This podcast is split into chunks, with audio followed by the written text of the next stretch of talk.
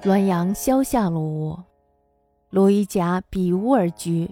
罗富甲贫，罗欲病甲宅而乐其职，以授他人。罗又因恼之，久而益窘，不得已减职授罗。罗经营改造，土木一新，落成之日，盛宴祭神。纸钱甫然，忽狂风卷起，浊梁上烈焰骤发，煤烟迸散，如雨落。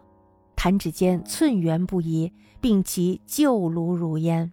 方火起时，众人交救，罗复应止之，曰：“秦火光中，吾恍惚见甲之亡父，使其怨毒之所为，久无益也，吾悔无及矣。”即呼甲子至，以于田二十亩，书卷赠之。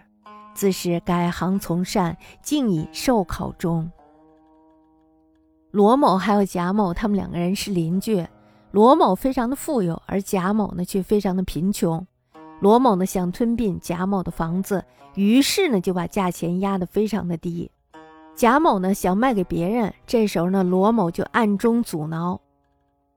时间长了以后呢，贾某就更加的贫穷了，不得已呢减价卖给了罗某。罗某经营改造，然后把整个房子焕然一新。完工的那一天呀，罗某非常的高兴，于是摆下了丰盛的宴席，祭祀鬼神。他刚点燃纸钱，忽然间的，狂风卷到了房梁上，结果呢是烈焰骤起，烧的是火星灰尘迸散，像下雨一样。弹指间呀，烧成了一片灰烬，连他原来的旧房子呢也烧了。火刚起的时候呢，大家还忙着扑救，罗某呢这时候却捶着胸脯制止说。刚才呀，我在火中恍惚间看到了贾某的亡父，这是呀，因为他怨恨我才报复我的，救也没有用了，我是后悔也来不及了呀。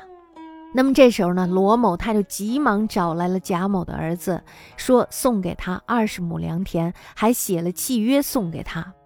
从此以后呢，罗某是一心向善，最后呢是得以长寿善终。